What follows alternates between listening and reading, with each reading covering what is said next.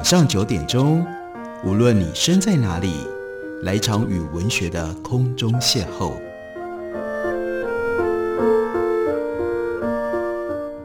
杨照谈书，邀您一同遨游文学世界，认识古今中外的经典之作。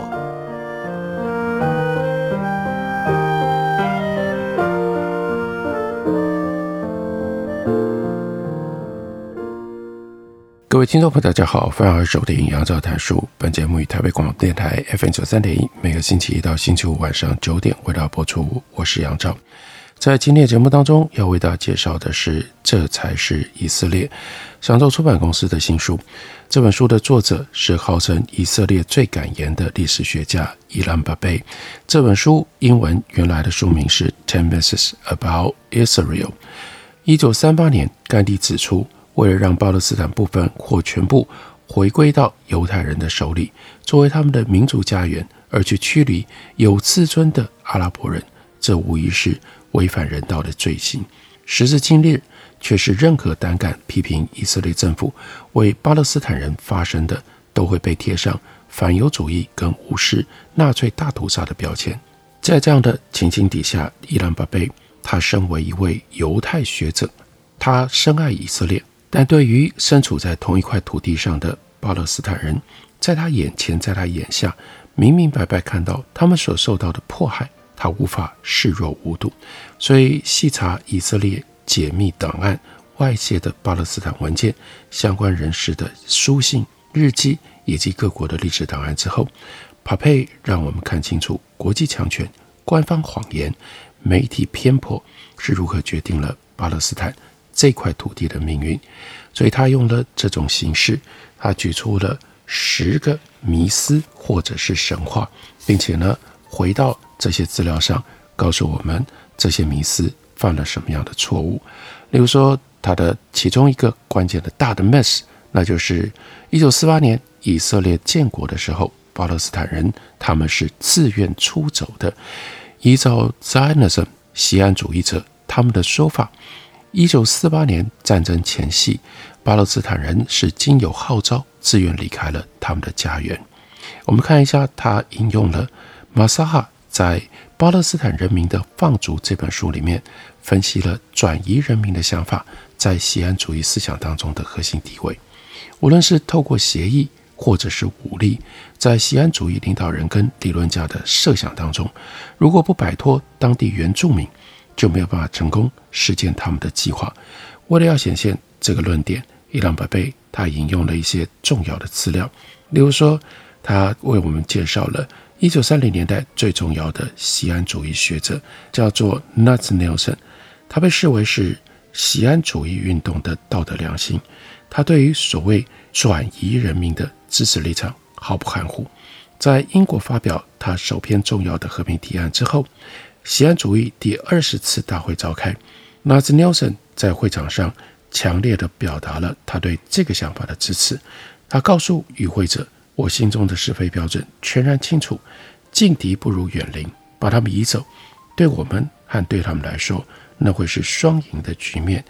归根结底，这对双方来说都是有益无害的政治改革。我长久以来一直都确信这是最好的解方，而且呢，必须要。”尽快发生。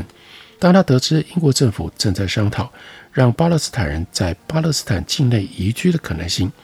，Nats Nelson 显得非常的失望。他说：“把他们往巴勒斯坦之内转移，就是把他们移居到奈普勒斯地区。我相信他们的未来不是在那里，而应该是在叙利亚和伊拉克。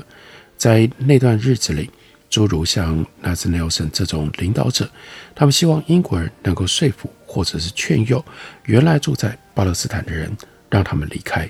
一九三七年十月，Ben Gurion，那是后来以色列建国了之后最早的重要的总理。这个时候，他写了一封信给他的儿子，在这封恶名昭彰的信当中，他已经了解可能必须动武。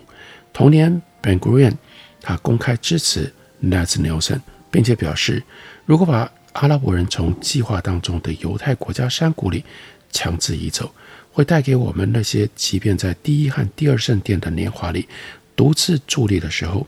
都从未有过的美好。我们被给予了，即便在我们最狂放的想象当中都不敢梦想的机会，不仅仅是国家、政府或主权而已，而是在自由的家园里面，整个民族的团结。与此类似，Ben Gurion 他在一九三七年对锡安主义议会表明了，要在这个国家的许多地区定居，一定要把阿拉伯农民移走，而他也希望英国人来完成这件事情。但是，无论英国人是否参与对锡安主义未来在巴勒斯坦的计划，Ben Gurion 已经明确表达要将人赶到哪里。他在一九三七年这一年，他又写着：若采取强制转移，就可以有广大的区域供我们定居。我支持强制转移，我看不出这有什么不道德的。二零零八年，一名以色列记者回顾了过去的这些说法，并且总结说，在七十年之后的今天，这种说法对许多以色列人来说仍然说得通。从一九三七年以来，对巴勒斯坦人的驱离，确实属于这个当代犹太国家锡安主义基因的一部分。然而，这并不是一个简单的过程。事实证明，要说服巴勒斯坦人民离开是不可能的。Ben Gurion 和其他的领导人谨慎思考下一步该怎么办，但除此之外，他们也没提出任何明确的政策。Ben Gurion 他只愿意表示他不反对武力转移，但在历史性的关头上，他没有把武力转移、武力驱离视为必然。这种矛盾的心态就引起了纳兹尼森他的注意。一九四二年，在一次公开的会议上，一些认为 Ben Gurion 已经放弃转移巴勒斯坦人的左派锡安主义领导者，询问了纳兹尼尔森对这件事情的了解，询问了纳兹尼尔森对这件事情的看法。他的回应是：就我了解锡安主义意识形态的程度来说，转移这件事是实现锡安主义的一部分。这种锡安主义的观念是将人民从一个国家转移到另外一个国家，一种透过协议的转移。锡安主义运动的领导人 Ben Gurion 还有 Nathan Nelson，他们都公开支持所谓的自愿转移。Ben Gurion 说，比起转移其他人，转移阿拉伯人要简单得多了，因为这个地区已经有其他阿拉伯国家。他也补充说，对巴勒斯坦人来说，人口转移可以改善他们的境况，可他并没有说明为什么会这样子。他建议把他们转移到叙利亚，同时呢，也一直说。自愿转移，不过这当然不是一个诚实的立场，甚至不是一个可能的立场。实际上，除了动用强制力之外，这些领袖跟学者的同僚看不出有其他可以达成人口转移目的的方式。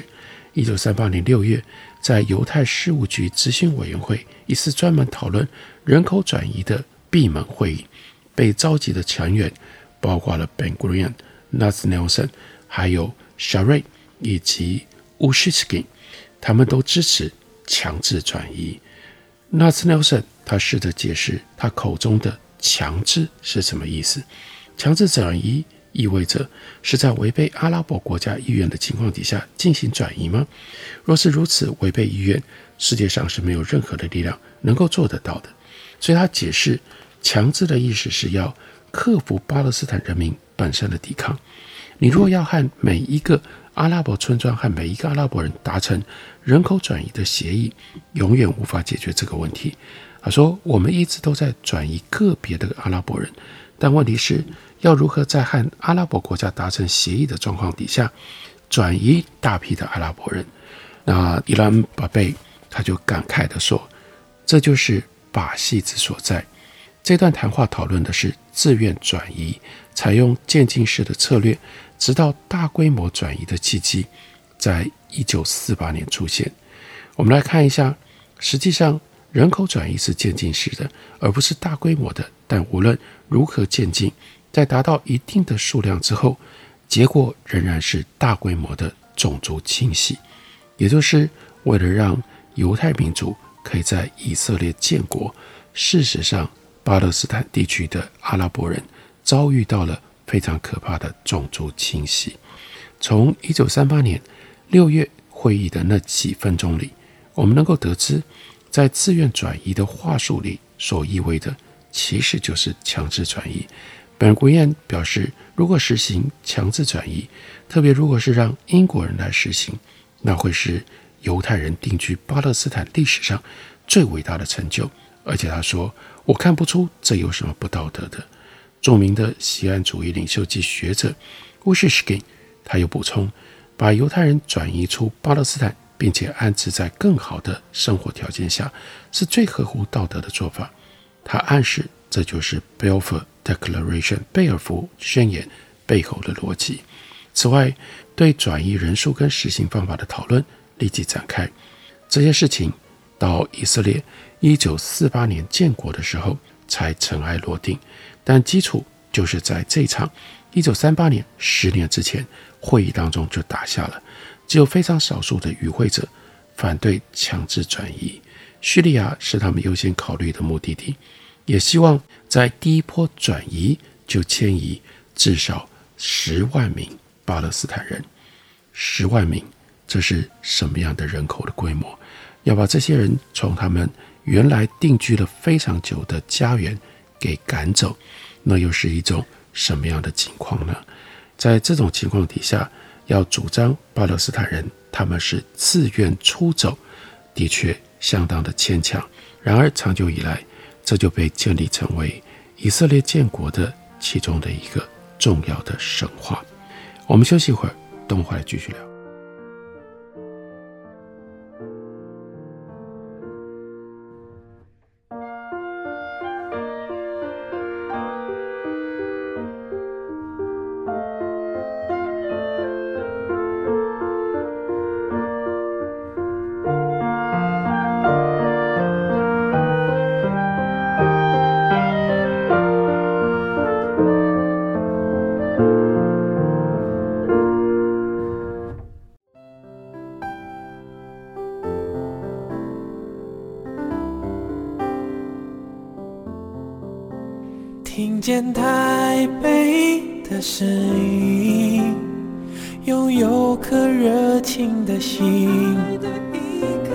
有爱与梦想的电台，台北广播 FM 九三点一。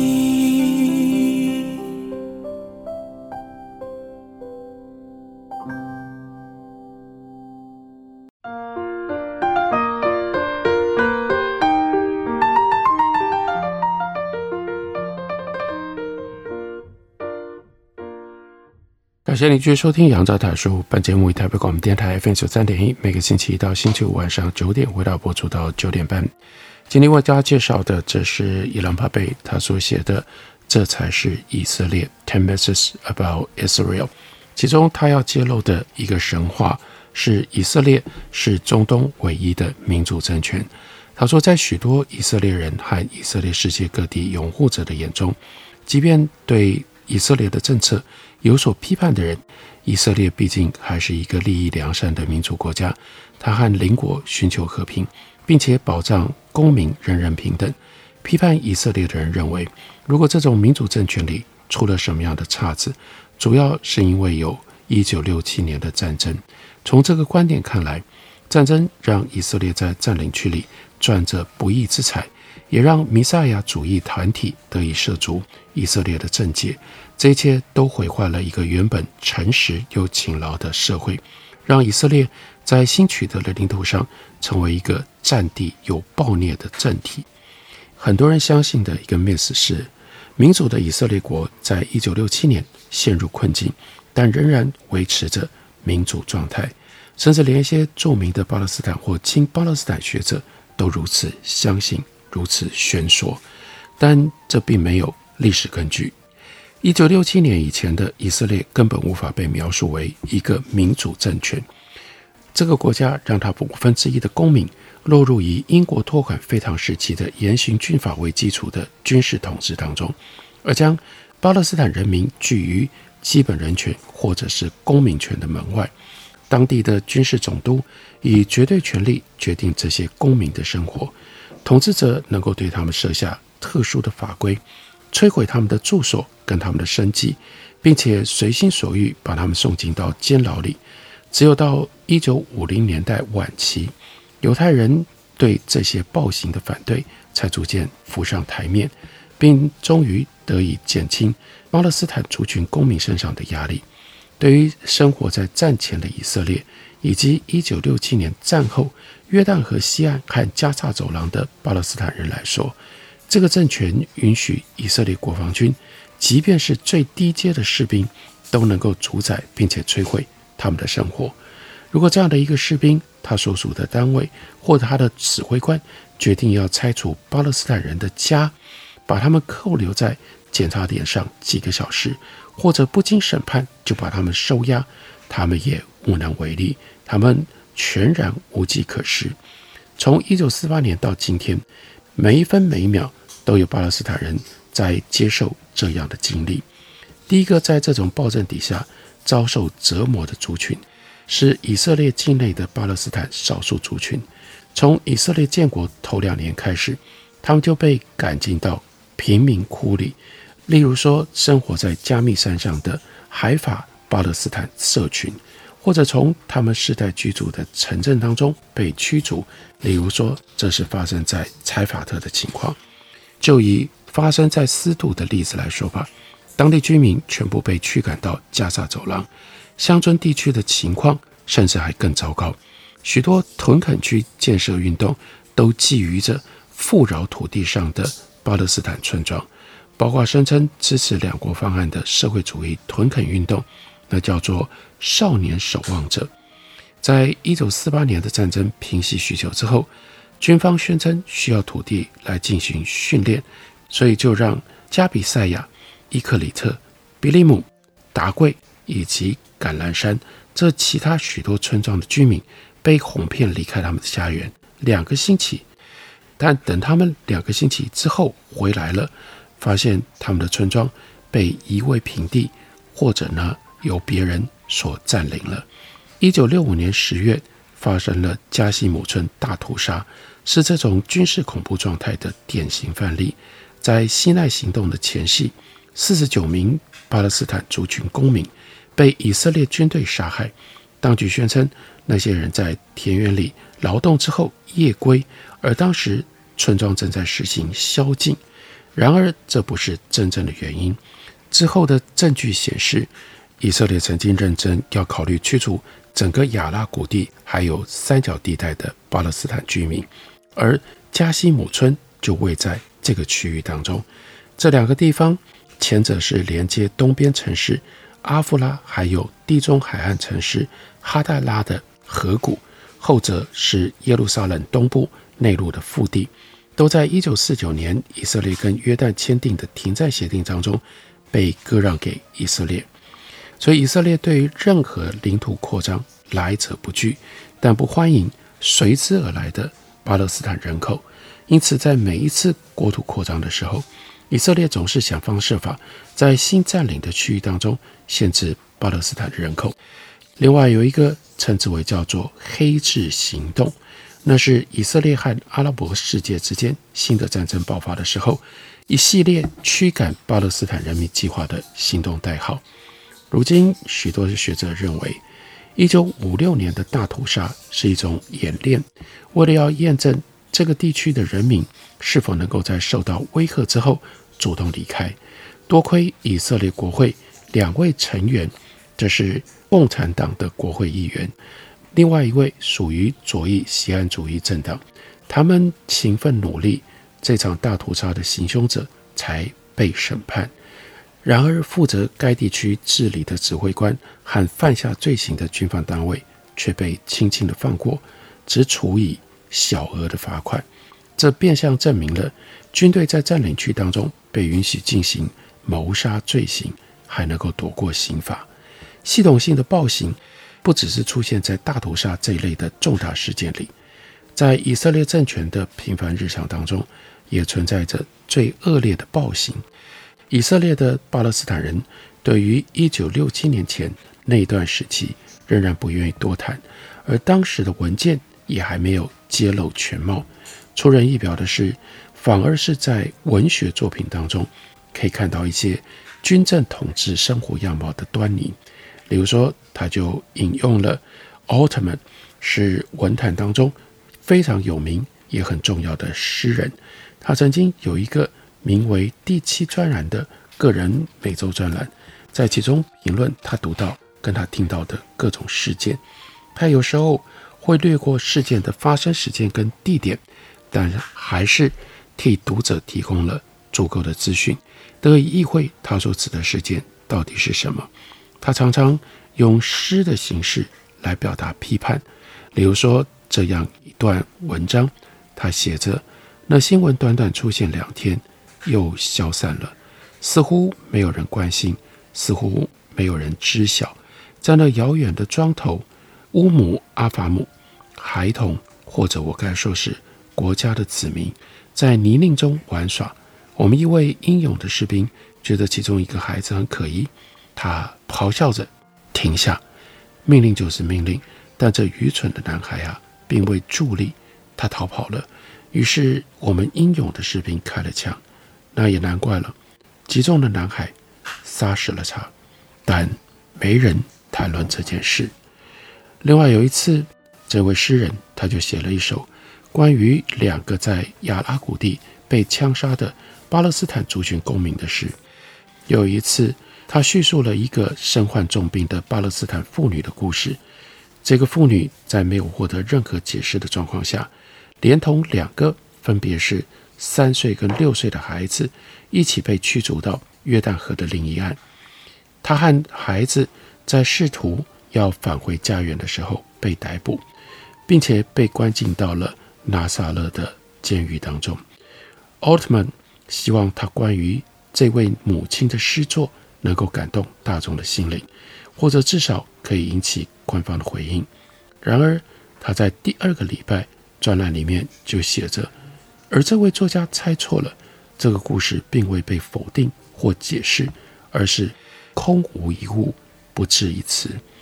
更多证据也进一步显示了，以色列在一九六七年之前也不是一个民主政权。这个国家对于尝试取回土地、庄稼和牲畜的难民。采取了格杀勿论的政策，而且为了颠覆埃及的纳萨尔政权而发动了殖民战争。以色列的维安武力也是勤兵毒物，在一九四八年到一九六七年之间，杀害了超过五十名的巴勒斯坦公民。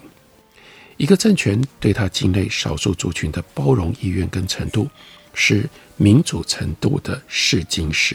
从这个角度来看，伊朗宝贝他要特别强调。以色列和真正的民主之间相去甚远，比如在取得新的领土之后，通过了一些法规，以确保多数族群的优越地位，包括管理公民身份的法规，关于土地所有权的法规，以及最重要的回归法。回归法自动赋予世界上每一个犹太人以色列公民权，无论他出生在什么地方。这条法律堂而皇之的违反民主原则。因为伴随着对巴勒斯坦人归乡权利的彻底否决，这可是在联合国大会一九四八年第一九四号决议案当中得到国际承认的权利。如此的否决态度，也让以色列的巴勒斯坦族群公民无法和他们的直系血亲或者是在一九四八年被驱逐的人团聚，拒绝给予人民回归家园的权利，同时又让和这块土地上。毫无干系的他人拥有回归的权利，这当然是一种典型的非民主作风。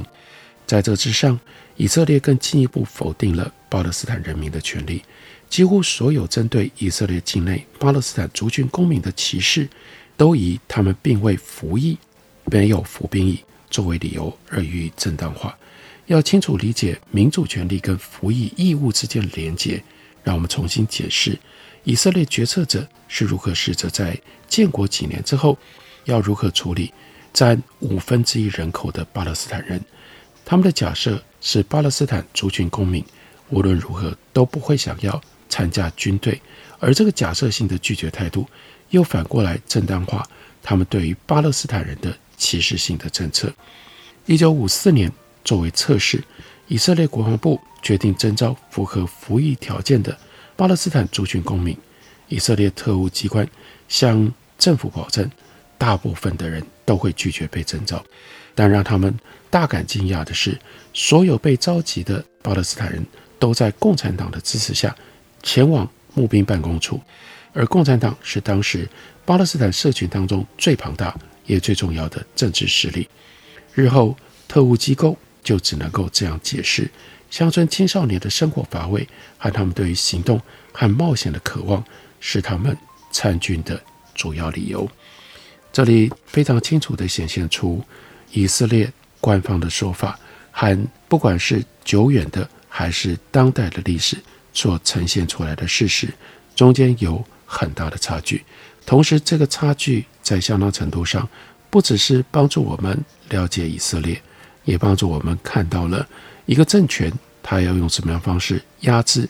国中部分的人口，它会采取什么样的策略，用什么样的方式来予以遂行。所以这本书值得大家，如果有空的话来看一下。这才是以色列，介绍给大家，推荐给大家。感谢你的收听，我们明天同一时间再会。